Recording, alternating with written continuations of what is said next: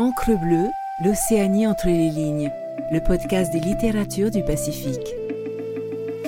Écoutez Encre bleue, c'est s'amarrer dans le Pacifique pour une minute, pour une heure avec un texte, un auteur. Faites une pause, tendez l'oreille, c'est le murmure des livres. Extrait de Le dernier truc de Anne-Lise illustré par Delphine Garcia, publié par les éditions Au vent des îles, lu par Anouhea Viadje, Nolan Bovis, Lucille Bombridge et Paul Wameau.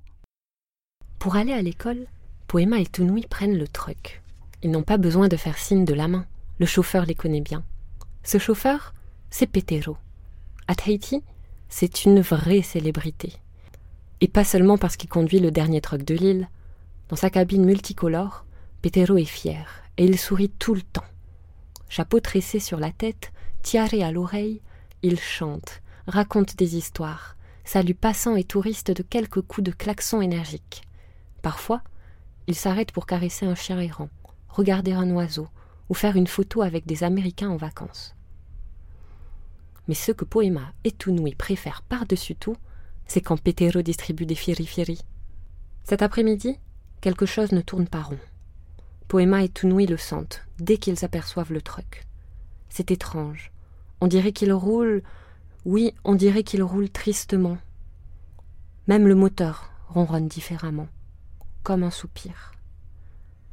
Les enfants grimpent, se débarrassent de leur cartable et s'assoient derrière leur ami. Petero, dis, tu nous chantes une chanson? C'est triste aujourd'hui. Ouais, c'est triste comme euh, la mer sans poisson, le Heiva sans toéré, le nouvel an chinois sans pétard, le marché sans fériféri. Petero hausse mollement les épaules. Poema fronce les sourcils et dit Bon, tant pis, je demande à Tounoui. Complice, le petit garçon ouvre grand la bouche et commence à chanter très fort. Et mal, très très mal. Il faut dire que cela l'amuse énormément. Poema se bouche les oreilles en riant. À côté, deux mamies protestent immédiatement.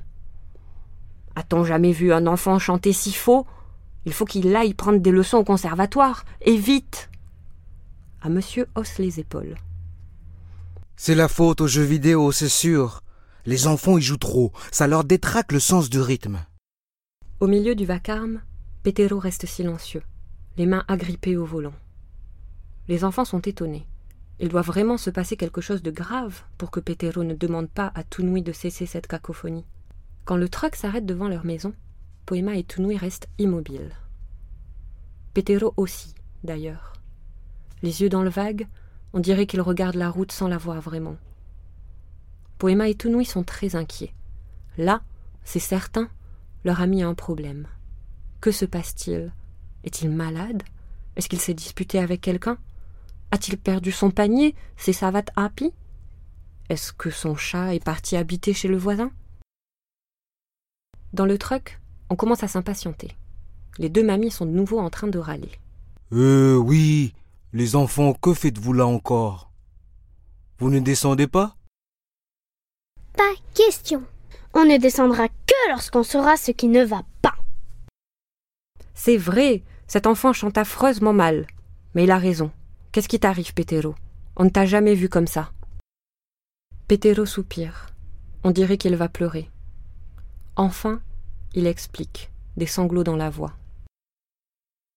C'est le dernier jour que je conduis ce truck. Dès lundi, question de sécurité, il sera remplacé par un bus, avec des fenêtres, des ceintures et des sièges en tissu. Un affreux bus gris aussi triste qu'une mer sans poisson, un Eiva sans toéré, un nouvel an chinois sans pétard, un marché sans firifiri, et mon truck sera jeté à la déchetterie. Le soir, Poema et Tounoui n'arrivent pas à s'endormir. Ils tournent et retournent dans leur lit en soupirant. On doit trouver une solution. Cela fait si longtemps que Petero conduit ce truck. C'est un peu comme son bébé. Il le nettoie, il le repeint, il le bichonne, il le décore avec des fleurs et des fougères. Et puis, c'est le dernier trek de toute l'île. À eux deux, ils sont célèbres jusqu'aux États-Unis. C'est vrai, si ça se trouve, un jour, leur président voudra lui aussi se faire prendre en photo devant. Qu'est-ce qu'il va dire quand il ne trouvera que de vilains bus gris? On ne peut pas laisser la compagnie de transport jeter le dernier truck comme une vulgaire savate en plastique. Poema se redresse brusquement. Je crois que j'ai une idée. Elle se penche vers son frère et à la lueur de la lune, elle lui dévoile son plan. Le lendemain soir, la nuit est sombre. Dans le quartier endormi, on assiste à un étrange défilé. Endormi, le quartier? Pas tout à fait en vérité. On entend des rires, des chuchotements, de drôles de bruits inexpliqués. Qui sont tous ces gens qui s'affairent? Et que peuvent-ils bien fabriquer? Le jour se lève. Petero sort sur sa terrasse, entraînant les pieds. Il ne voit pas les yeux qui, cachés derrière les hautis, l'observent en silence. Petero bâille et soupire. Il a le même air morose que l'avant-veille.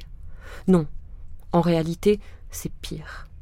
On dirait qu'il traîne un nuage gris au-dessus de sa tête. Et puis, soudain, il laisse échapper un petit cri. Ses yeux sont ronds comme des quenettes.